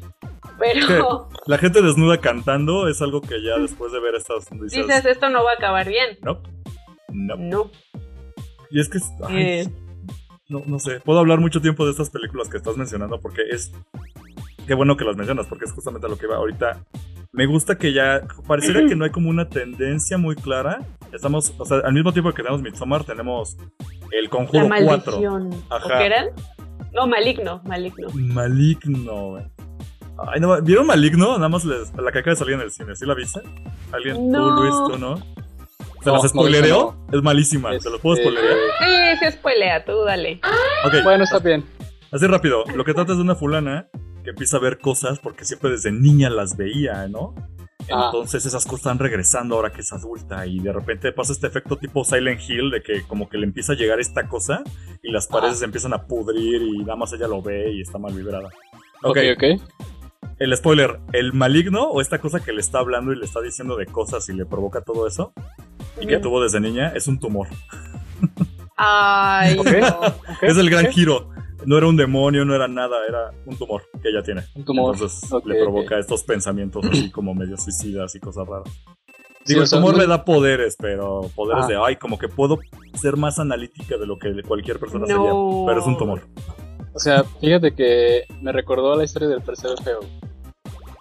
Sí, así, o sea, Sí, Ah. Pero es a lo que voy, o sea, tenemos las películas de medio pelo, como, ay, bueno, es que ya tampoco voy a empezar a enlistar, pero a mí las del conjuro no he visto ninguna, no me interesan, Ah. o sea, Anabel me la sopla. Mm, sí, no, La no, monja. tampoco, eh, tampoco. Uy, la No, yo sí monja. las he visto No, todas. ¿Todas? O sea, ¿sí has Sí. visto el, el Monjaverse? Sí, claro. Y el Anabel Verso también. Eh, las he odiado, como no tienes una idea. Cada Sí, una de ellas, las del. Ajá. ¿Por qué se hacen eso, muchachos? Vi el ¿Por Monjaverse y qué? también como que... Pues porque es lo que hay de terror en el momento y lo ves. Eh, no. Las del conjuro no las odio. Las del conjuro, eh, la 1 y la 2 las disfruté. La tercera ya no, porque ya se volvió más una historia de amor entre los Warren. Sí es Y ahí de pues, ay. terror, ¿no? Y sabemos que los Warren eran unas terribles personas. Entonces no se las creo, no se las compro y no me interesa ver mentiras de esa pareja horrible en donde había pedofilia y crímenes y estafas. Entonces, Cha- y a muchos chancros. Eran Carlos Trejo con Seguramente. chancros y Con pedofilia. chancros, güey. Así, Fíjate horrible. que tocando, tocando ese tema del romance, una parte que a, a mí personalmente me chocó horrible, pero o sea, fue como una patada en mi entrepierna Recién operada. Ajá. ajá, recién operada, fue Crepúsculo. güey. Ay, ¿qué tienes contra Crepúsculo? No o sea, ¿no es gusta. terror? No me gusta. De verdad detesto tanto las novelas como las películas. Yo estoy aquí para defender Crepúsculo, pero quiero saber lo que opina Mena. Para ver si me voy contra dos o contra uno.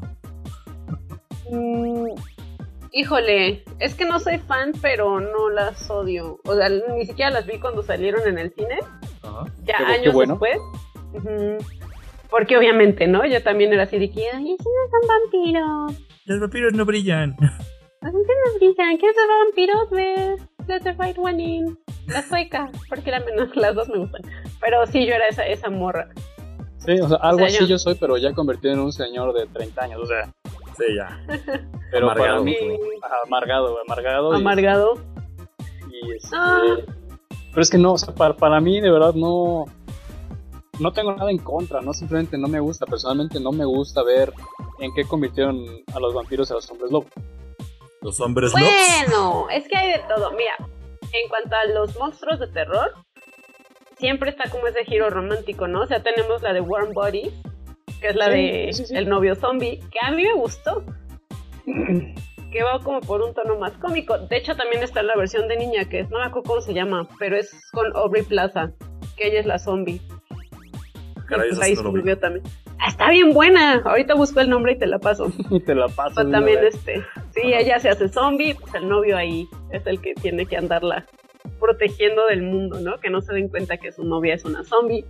Eh, los vampiros, pues desde Drácula, desde Anne Rice, pues son como súper, súper romantizados.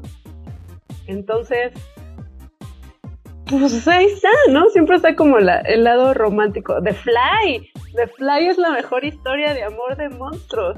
¿La Oye, 1 o sí, la 2? es Buenísima. No, la 1, la 1. ¿Vieron la 2? Sí. Ah, pero ¿cuál? O sea, de la de Vincent Price. Ah, la de Vincent Price tiene una secuela, o sea, de Cronenberg Sí. tiene una segunda Ajá. parte que es el hijo. Ah, no, la de Cronenberg. Sí. No, esa no la vi.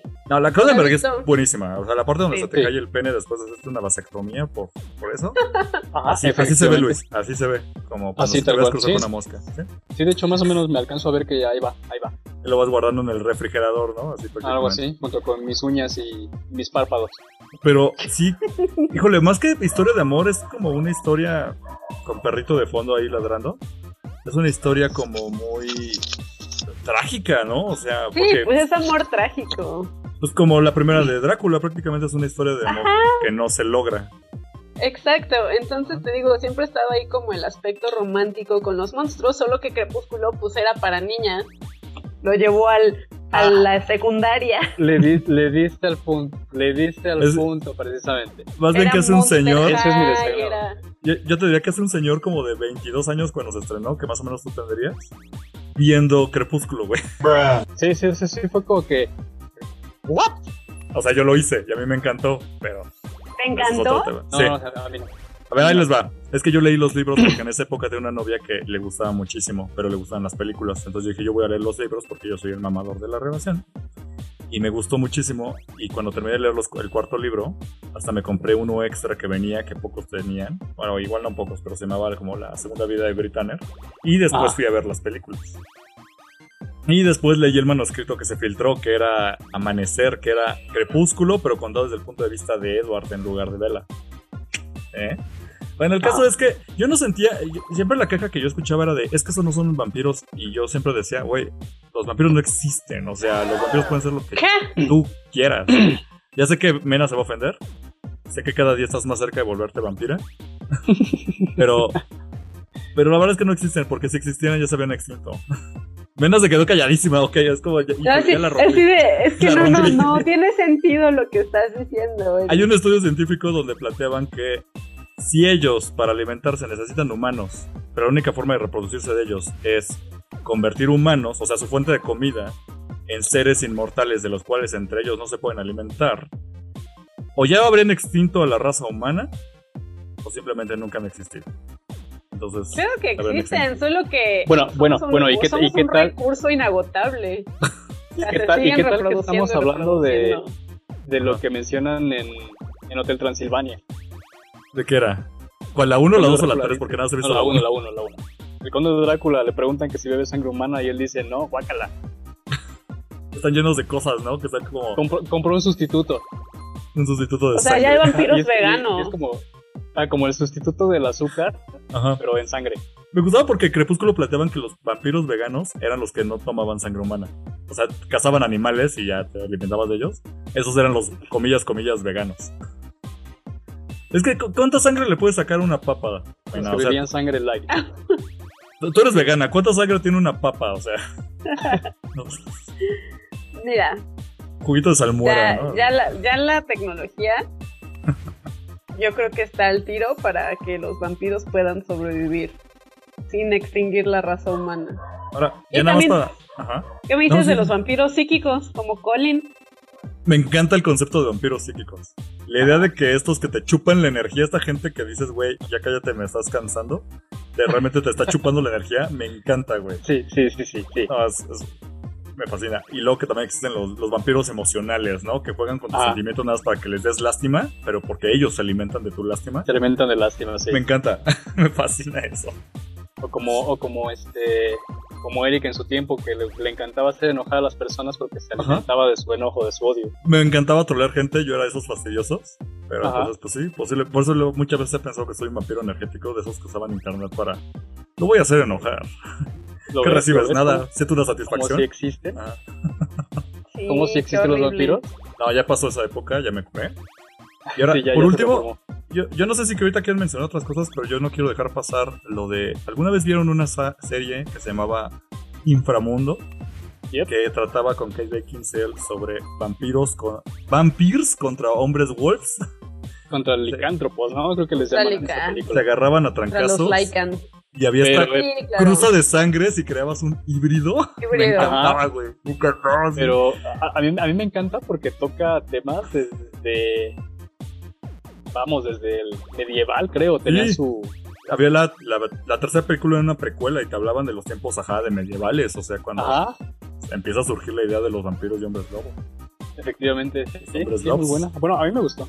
Estaba, estaba ñera, o sea, la neta estaba Es ñerona, muy pero, dos milera. pero me ah, encantaba. precisamente el hecho de que, de que ya tengan que dispararse al estilo, Sí. casi casi al estilo Blade con una turboespada, genial.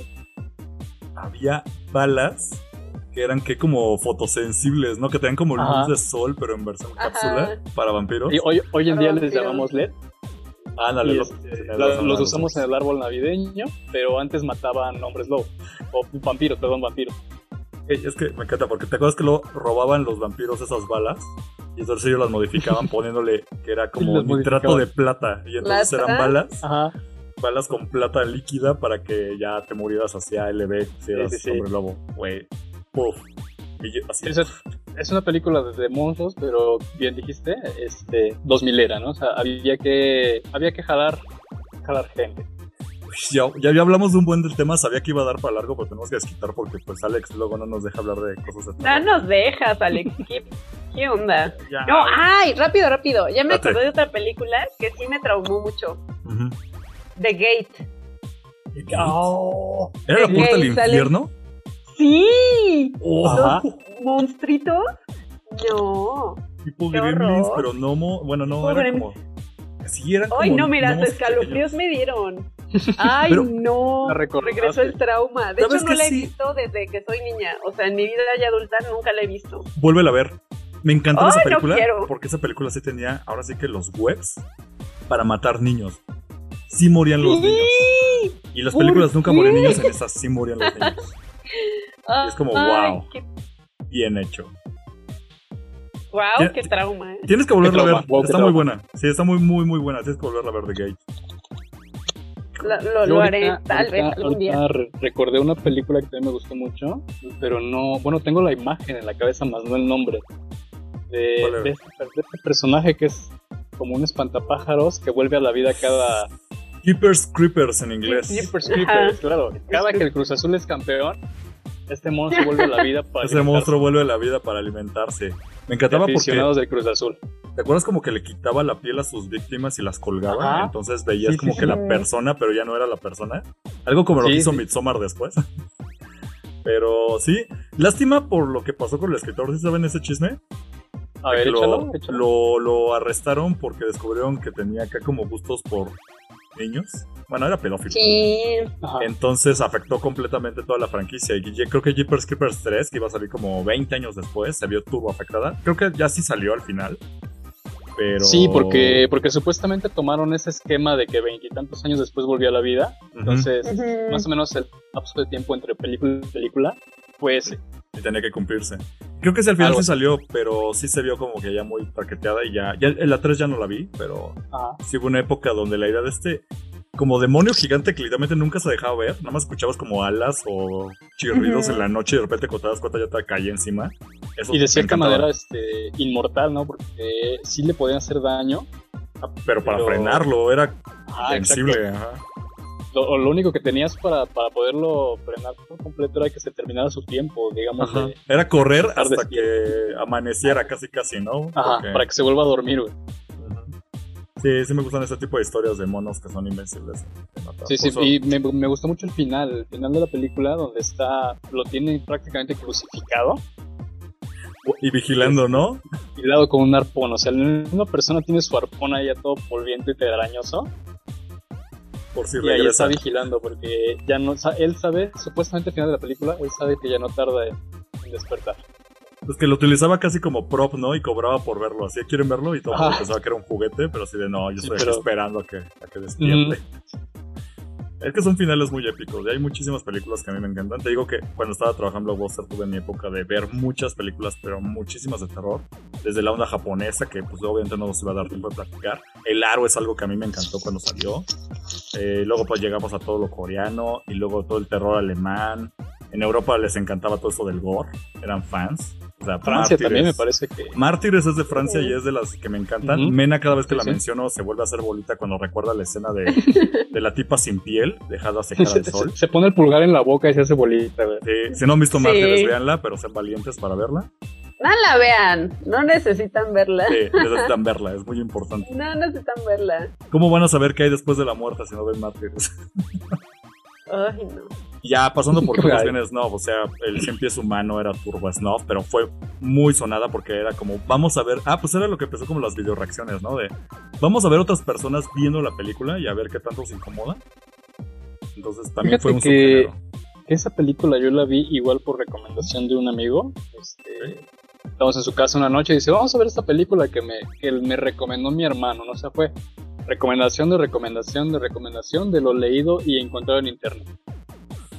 Entonces yo comienzo a ver si empieza humano y, y para mí fue entre, entre asco y entre risas. Sí, tenía, era muy de serie B.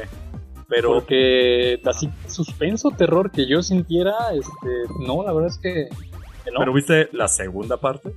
También. ¿Sí? Del güey que ya nada más engrapaba gente en lugar de coserla. Y Ah, era, no, para, entonces sí. para mí fue lo mismo, como que... ah, O sea, le escalaban, ya era lo que te decía. O sea, la escena de, del bebé recién nacido que lo aplastan, pues. Estaba incómodo, pero no daba terror. Pero pues bueno, sí, sí, sí. le pasó a todos los géneros. O sea, igual en la época del cine en blanco y negro, ya era el hijo del sobrino de Frankenstein y era cuando decía la banda, ya, güey, o sea, ya basta, ya no Sí, me da ya miedo, ya, me. Y pasó Ajá. con Hammerfield. Sí, es muy normal, son cíclicos, pero lo bueno es que siga habiendo terror, ¿no? Sí. Exactamente. Y pues que ahora sí ya nos alargamos. Vamos rápido entonces a las rapidinas, Mena, para ya terminar y que podamos ir a ver lucha libre. No, ya se acabó la lucha libre, pero vámonos. Ahora sí, van a ser rapidinas. Ahora sí van a ser rapidinas. Ya nos comimos mucho tiempo. Bastante. Pero a ver, rápido. Tráiler de Home Sweet Home Alone. No sé si lo vieron. El No. reboot que va a sacar Disney de la nueva de Mi Pobre Angelito. El No tenía idea. Oh, Sí. sí, sí, yo lo leí en internet. No vi el tráiler, sin embargo, sí lo leí en internet Ujú. y este me hizo sentir nostalgia. Esas películas me siguen gustando. De verdad, Ujú. me, me siguen encantando y cada diciembre en mis redes sociales publico la misma, La la de- misma parte del video. La de ¿Cómo feliz animal? Feliz feliz, Feliz Navidad Navidad, del mundo feliz animal. Navidad animal. animal. Y feliz año año. nuevo. Feliz año Sí. nuevo. Cada, diciembre en mis redes sociales está ese, ese pequeño clip para Sí. desearles a todos una feliz Navidad. Me No me encantan com- esas películas. No me convenció el tráiler. Siento que es, va a ser, no, tal vez no mala, con suerte va a ser bastante pasable, pero siento que nosotros ya como treintones no se la va a matar a la original con con este, ya se me olvidó el nombre, Macaulay Macaulay Culkin. Culkin, Macaulay Sí. Culkin. Pues a ver qué tal, igual y mira, lo, lo de menos es que salga tan horrible y la gente lo olvide, pero pues checa el trailer ahí cuando puedas, Mena. Y ahí ya pones tus Sí, groserías en el grupo.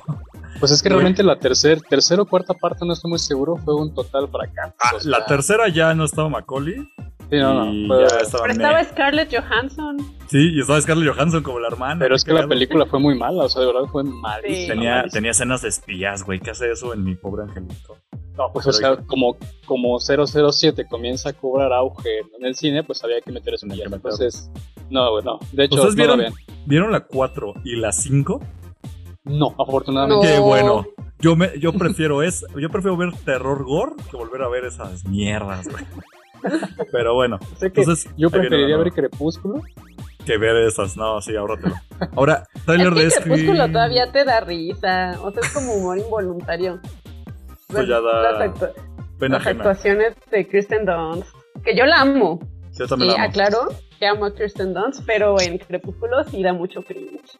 También amo muchísimo a este Robert Pattinson. Y de ahí salieron, ni modo. Ni modo. Pero bueno, ahora regresando rápido a las rapinas, es que Scream 5, ¿vieron el tráiler? ¿Salió? Claro que sí, Lo amé. lo amo. Es- Sí, estoy súper hypeada. Ok. O sea, ver 25 años después y sigo súper emocionada por ver que regresan Neve Campbell, Courtney Cox, David Arquette, o sea, los que, los que sobrevivieron. Los que sobrevivieron. Y ver que, o sea, ahora lo van a adaptar a la nueva era del smartphone con los. Güey, quiero ver morir Centennial. Es que, Eso híjole, sí. a mí me gustaba mucho, por ejemplo, de la primera, que utilizaba muy bien que eran los 90 y la idea de las llamadas telefónicas. Y o sea, es que eso adaptarlo a Scream en tiempos modernos, ¿cómo le harías? Y el tráiler perfectamente cubre eso. O sea, yo dije, ¿cómo le van a hacer una quinta parte? Queda clarísimo. O sea, la idea de los smartphones abren, en tu casa inteligente abren y cierran las puertas, pero ahora Ajá. el güey juega con eso y te abre la puerta aunque tú no quieras o lo que sea. Ahora como- Ghostface tiene que Órale. ser hacker. Exactamente, ahora Ghost Hacker.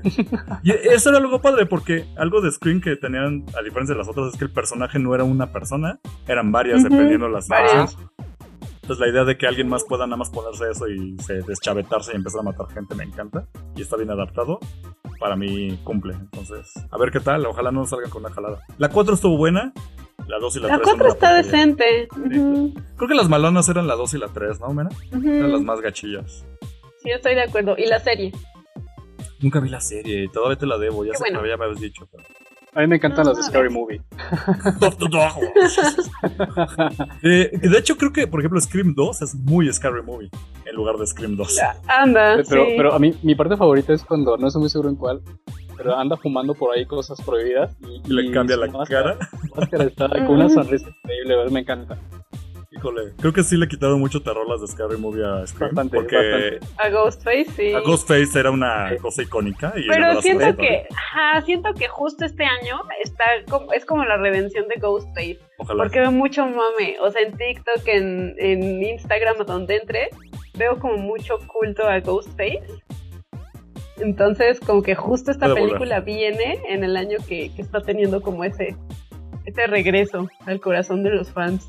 Yo espero bueno, que sí no vuelva- regresa este año, es hasta el próximo, pero bueno. El siguiente. Yo espero que sí Ujú. vuelva porque pues, fue la última gran cosa por ponerlo de esa manera que creó la misma persona que hizo el pues allí en el, en el Exacto. Street. ¿Cómo se llamaba? Se me fue el nombre. Híjole, ahorita Wes a- Craven. Ajá, me voy a morder la lengua, qué horrible, se me fue neta, sí, me dio un. Pero Wes Craven se rifó Pero- creando sí. a Tata Freddy Krueger como Ghostface. Pero bueno, Sí, pero fíjate que, que es bueno, este, por los que somos ya más, más, más grandes, más viejos, Este, retomar, como dices, lo, lo que fue en su momento el personaje, y para las generaciones nuevas, sí, pues que lo conozcan como lo que fue, que no, no como el personaje gracioso, sino esta máscara que, que solía dar miedo en su Que momento. sí daba medio. Ahí está. Bueno, Entonces, rápidas. Otra. Eh, Escándala, John Kent es B. Esta no me la sé muy bien, creo que tiene que ver algo con el hijo de Superman, ¿correcto, Mena? Así es, se trata de Jonathan Kent, Ajá. el, el bebé de Clark Kent y Lois Lane, que es ahora el, pues el nuevo Superman, es quien lleva el manto de Superman, en la serie Son of Superman. Y pues en el número que acaba de salir, que es el número 5, pues salió del closet y se revela que John tiene una relación con Jay Nakamura, su BFF, Ok. y pues que el personaje es bisexual. Y como sabrás, pues esto causó mucha polémica entre los fans y los machitos frágiles que no toleran que Superman pertenezca a la Pueda- comunidad LGBTTQ. O sea, de entrada, Superman, si la gente que es muy clásica es Clark Kent, entonces este es otro personaje, puede ser de la sexualidad que tenga que ser. Pero bueno. Sí, claro. Pero Ahora, pues pero no quita vamos, que es vamos a hacerlo, ¿no? este, vamos a hacerlo más simple, güey. Superman ni siquiera es humano, es kryptoniano. No tenemos, idea de, no tenemos idea de sus gustos, géneros y reproducción. ¿Qué tal ¿De si la- ¿de en... acuerdo? Ajá, ¿qué tal si Krypton la mayoría son bisexuales?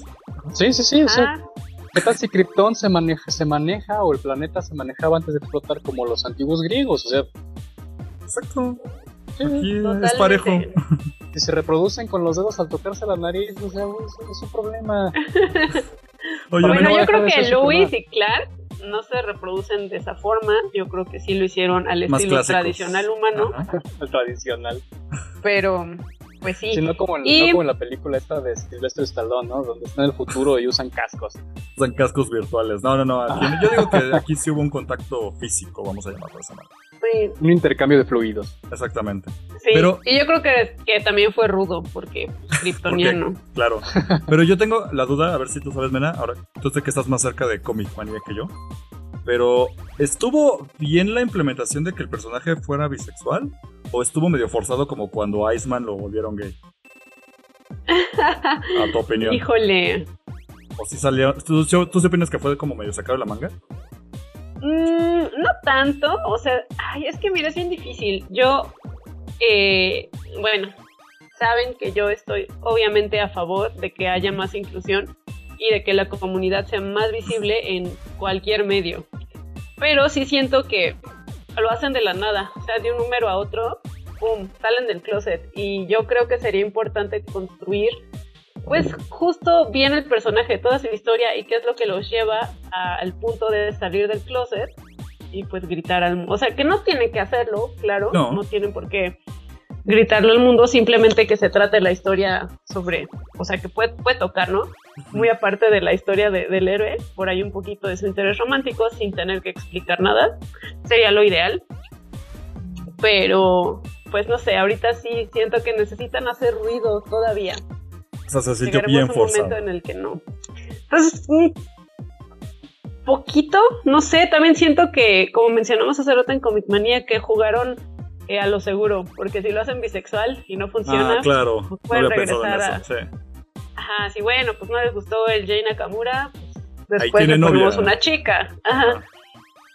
Pero, pues sí, o sea, seguro. No siento que fue forzado, solamente es jugar a lo seguro. Es que no tienen que por qué Y ya. ponerlo tan así. O sea, la gente tiene su sexualidad en el mundo real. Y no es algo que vas acá como abriendo. Está bien que esté más visualizado, pero la idea es. pues, No, o sea. Normalizarlo Exacto. en algún momento. Como tal personaje bisexual, pero no es de un golpe a otro. Es como, ah, yo ya llevo 10 años con mi pareja, entonces no todavía es, ahí Ajá. está, pero no es el gran evento y yo te tenga que confesar y Claro. a los Porque además no es algo que define a los personajes, siento Exacto. yo. Sobre todo en estos medios, exactamente. Ajá. La Batwoman no se define por ser gay, ¿no? Ujú. Es todo lo que hace Kate.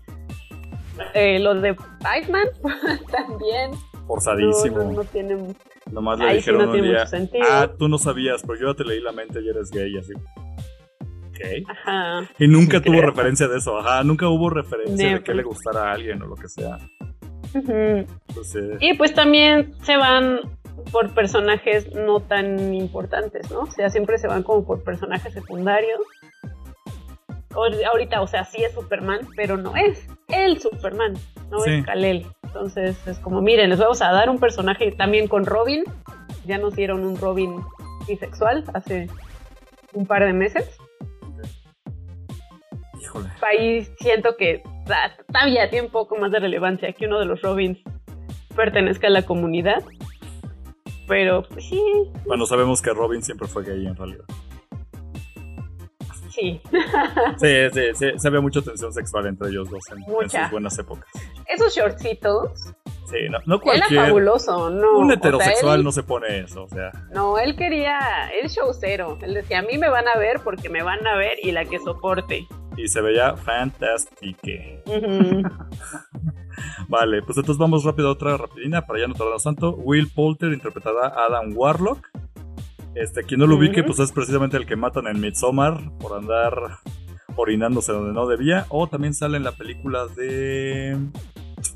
Ay, es que este güey siempre se me olvida. Tiene cara de alguien este fulano. Sale en la de Black Mirror de Bandersnatch. Ah, sí, es cierto, en Bandersnatch ese güey sale. Bueno, este, este actor, si no, pues vayan a golearlo. Ya se confirmó que él va a ser Adam Warlock. Quien no lo vi que es un personaje de Marvel, tengo entendido. De. Bueno, lo mencionaron, es que te digo, yo no soy el fan acá de tanto de los cómics, pero sé que es el que originalmente se rifaba en los cómics y derrotó a Thanos por lo de las piedras del infinito. Es como el super, super hombre, ¿no? Y casi no lo. Ajá.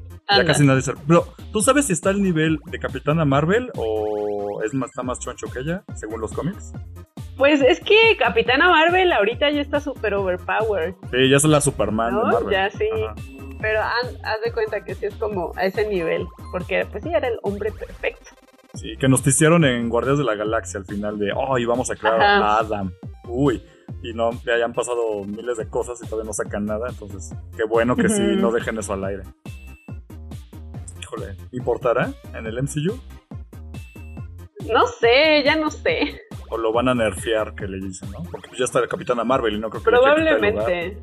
Sí. Híjole, si lo hacen, qué gatada, ¿eh? Si lo hacen, yo me voy a enojar mucho. No, Se yo meterían creo que en- se va a ir más por un tono cómico. Tal vez. Porque meterse el pie ellos solitos no creo que lo vayan a hacer. O tal vez nada más Sí. salen en Guardianes de la Galaxia 3 como un fulano superpoderoso que iba a participar, pero se acaba la historia Algo y así, se acaba. algo así te iba a decir, como, Sí. como un bajo la manga por cualquier. Por cualquier Ujú. asunto, ¿no? Que puedan ocupar si quieren después o si no, ya no. Algo así. Ajá. Si ven que algo no jala, no pega, pues aquí tengo mi, mi carta extra, ¿no? La juego. Sí, ¿De dónde quedó ese personaje? Ah, se quedó, regresó a su planeta, como Puchi. Algo así. ajá. Se, se regresó a su planeta a hacer del baño y, y- y está de vuelta.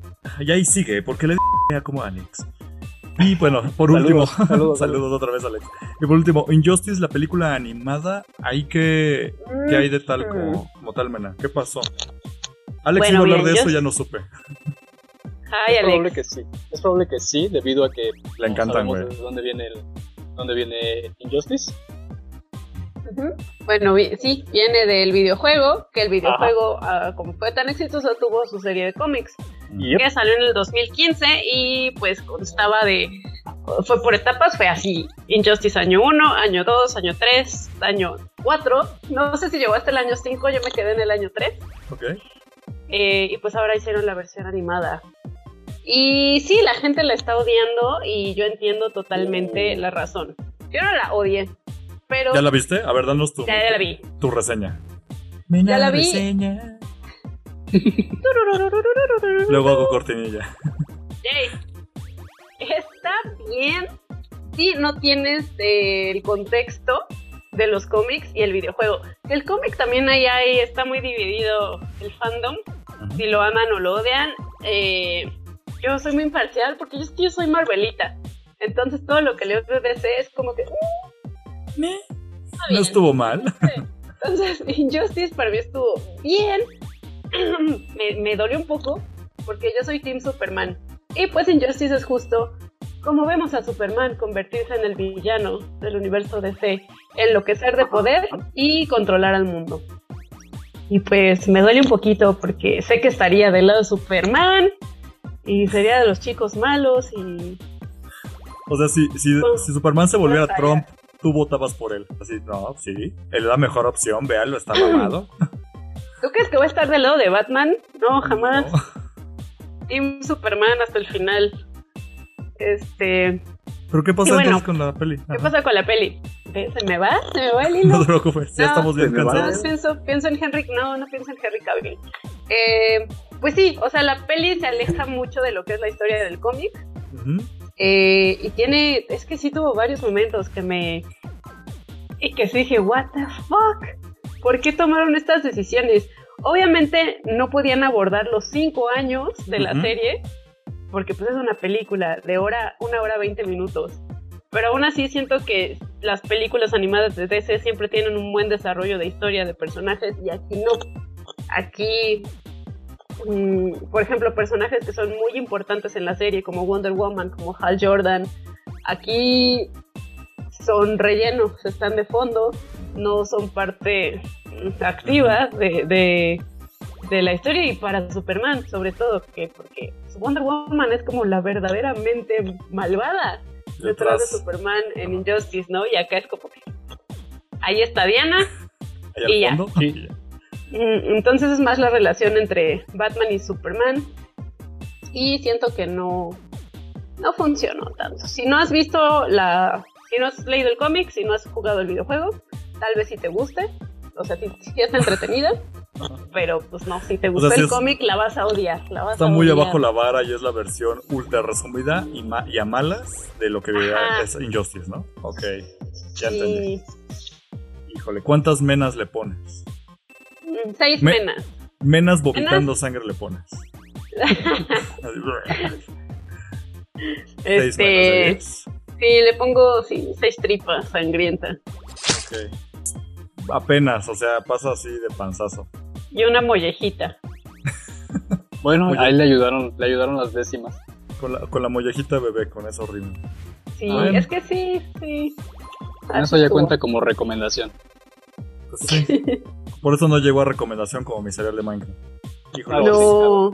Pues Alex, si, estás sí. escuchando, si estás escuchando esto, Alex, y, y querías opinar sobre esto, pues mira, ya ves, ya te dolió, pero sigues la próxima semana. ¿Para qué no estés. viene? ¿Para ¿Para qué no viene? ¿Eh? ¿Para qué no Le viene? voy a, le voy a aplicar, le voy a aplicar sus palabras.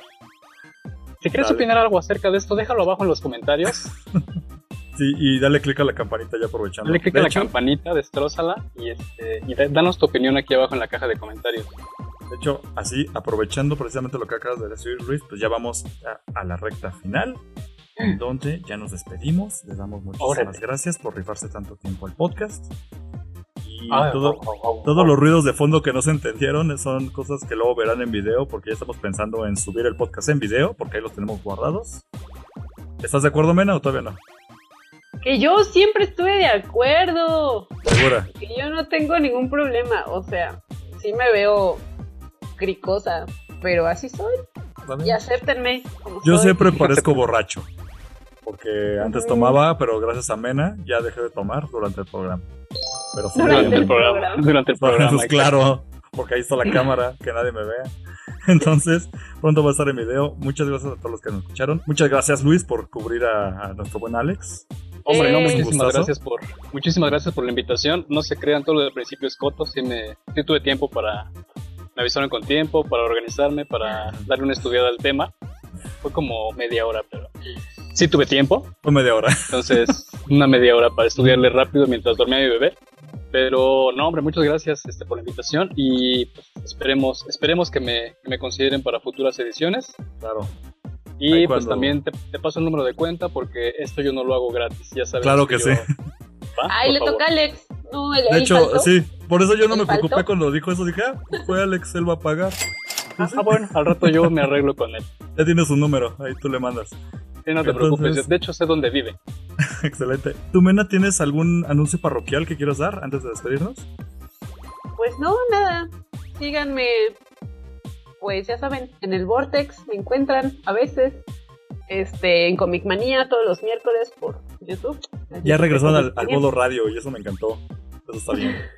Ya están en Ya. persona, ¿no? Ya puedes ver a, a Joy y sus músculos gigantes a un lado de ti. ¿Me Ya. hablaban? ¿Qué? No, el otro musculoso gigante. ¿Qué? ¿Qué? Ajá. Mucho músculo gigante aquí. Menos y yo. Pero algún día, ahí vamos. Nosotros ejercitamos la mente. La mente, exacto. Lean mucho, practíquense la vasectomía, no dejen de jugar videojuegos y no tomen cuando graban podcast, por favor. Bien. Y pues o bueno, me- tomen en general. Nah, en sí general. tomen. A mí me encuentran como arroba cosa en todos lados. Este, y recuerden que todavía tengo el otro podcast de Imperio Galáctico. Si ustedes son fans de allá y llegaron para acá, les debo una disculpa por haberme tardado en subir el programa. Es que estaba de viaje. Pero ya regresamos a la. Puras excusas contigo. regresamos al horario así regular. Y ya sé, es Regular. una excusa. Es que, perdón, perdón, es que me fui a Monterrey y así, ya hace mucho calor. Y la carne asada y la ramos. Hoy La sí, próxima sí. semana les hablaré del chicharrón de las ramos. Pero bueno, muchas gracias. Nos despedimos y perdón que haya ludado tanto, pero pues había ahora sí temas sin Alex Eh. ¿Qué más sin Alex? Por ahí échense una vuelta a Taberna Gamer, búsquenos en nuestras redes sociales. Me hago promoción yo solito porque aquí Eric no quiso. No, no, no, está bien. Es que Alex es el que se rifa eso. A mí siempre se me olvida. El que se hace promoción. No, búsquenos de verdad en redes sociales, Facebook, Instagram, YouTube y las que estén por salir, ahí nos van a encontrar. Taberna Gamer, para todos los aventureros amantes de los videojuegos, aquí está su rinconcito para que puedan jugar sin que nadie les diga nada. Excelente. Ahora sí ya, cumplimos toda la escaleta. Y pues nos estamos escuchando entonces la próxima semana. Hasta luego. Arroba. Fansao Podcast, todo junto en Instagram. Bye. Este podcast fue producido por Eric Fillmore, arroba Cosner.